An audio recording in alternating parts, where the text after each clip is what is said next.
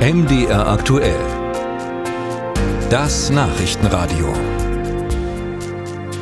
Zur Zeitenwende von Bundeskanzler Olaf Scholz gehört, dass die Verteidigungsausgaben kräftig angehoben werden. Damit gemeint ist nicht nur das 100 Milliarden Euro Sondervermögen für die Bundeswehr. Dazu zählt auch, jedes Jahr zwei Prozent des Bruttoinlandsproduktes in den Wehretat zu stecken.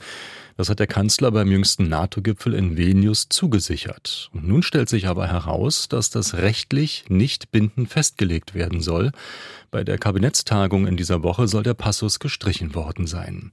Welches Signal davon ausgeht, das besprechen wir mit dem Präsidenten des Reservistenverbandes der Bundeswehr, mit Patrick Sensburg, jetzt bei uns am Telefon. Guten Morgen. Schönen Morgen, ich grüße Sie. Herr Sensburg, ähm, wird hier gerade ein politisches Versprechen aufgeweicht? Also ich glaube, es ist kein gutes Signal zu sagen, wir schreiben das 2-Prozent-Ziel nicht fest. Wir schauen, dass wir irgendwie mit unterschiedlichen Töpfen an die 2 Prozent rankommen. Ich glaube, hier wird ein bisschen zurückgerudert und das, obwohl man ja ganz deutlich gesagt hat, wir erreichen das 2 Prozent Ziel, wir übersteigen es sogar und wir haben ein Sondervermögen von 100 Milliarden Euro. Der Kanzler gleichwohl hat ja zugesichert, dass dieses Ziel ähm, eingehalten werden soll. Reicht Ihnen das Wort des Kanzlers nicht? Ja, wir haben es ähm, im vergangenen Jahr nicht eingehalten. Wir werden es dieses Jahr nicht einhalten. Im vergangenen Jahr 2022 war es ungefähr 1,4 Prozent. Dieses Jahr werden wir bei 1,6 Prozent liegen.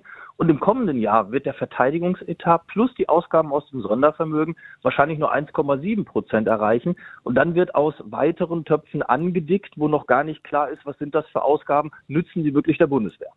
Das ist alles auch eine Frage der Rechnung. Also Sie sagen, das Ziel ist nicht eingehalten worden. Nimmt man aber zum Beispiel das Sondervermögen, diese 100 Milliarden hinzu, dann ist es ja kein Problem, dieses Ziel zu erreichen. Glauben Sie, dass das aber so gar nicht gemeint war und dass hier die Spielräume vielleicht zu groß sind? Ich kann das Sondervermögen natürlich nicht jedes Jahr als Topf darstellen und sagen, dann reicht es insgesamt. Ich kann nur gucken, was gebe ich aus dem Sondervermögen pro Jahr aus. Und das ist natürlich mit eingerechnet. Es ist eingerechnet zum Beispiel im nächsten Jahr ein Wehretat von 51,8 Milliarden Euro plus 19,2 Milliarden Euro aus dem Sondervermögen. Und dann komme ich eben nur auf 1,7 Prozent. Und das reicht eben nicht aus. Da muss der Verteidigungsminister nochmal nachsteuern, denn es ist ja kein Selbstzweck, dass wir ein NATO-Ziel erreichen, sondern wir machen das, damit die Bundeswehr leistungsfähig ist. Also das muss gesetzlich festgelegt werden reingeschrieben Und es muss zumindest erreicht werden. Und da ist für, das für das kommende Jahr noch nicht klar, wie die zwei Prozent erreicht werden, wie die unterschiedlichen Ausgaben dieses Ziel erreichen, das für die Bundeswehr notwendig ist. Nicht für irgendwen Drittes, sondern damit die Bundeswehr wirklich auch arbeitsfähig ist. Nun lässt das ähm, äh, Beschaffungsamt der Bundeswehr mitteilen, dass äh, aus diesem Sondervermögen der größte Teil inzwischen in konkrete Projekte geflossen ist, dass die Verträge da unterschrieben sind. Jetzt müsse die Industrie liefern. Wie sehen Sie denn die Entwicklungen äh, bei der Ausstattung der Bundeswehr seit diese Zeitenwende ausgerufen ist? Also zum einen muss man wirklich sagen, die Bundeswehr, der Minister arbeitet entschlossen daran, die Lücken zu schließen.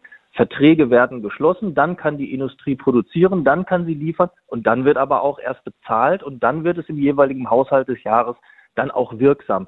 Die großen Projekte, die anstehen im kommenden Jahr, die kommen jetzt zum, bei der Truppe an. Das ist der Schützenpanzer Puma, das sind Flott, äh, Flottendienstboote, das sind Fregatten, das sind Korvetten, das sind U-Boote. Das ist alles beauftragt, richtig.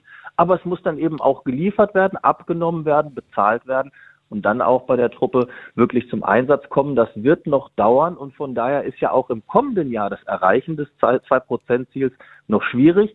Da glaube ich, muss der Minister noch etwas nachlegen. Ich traue ihm das aber zu.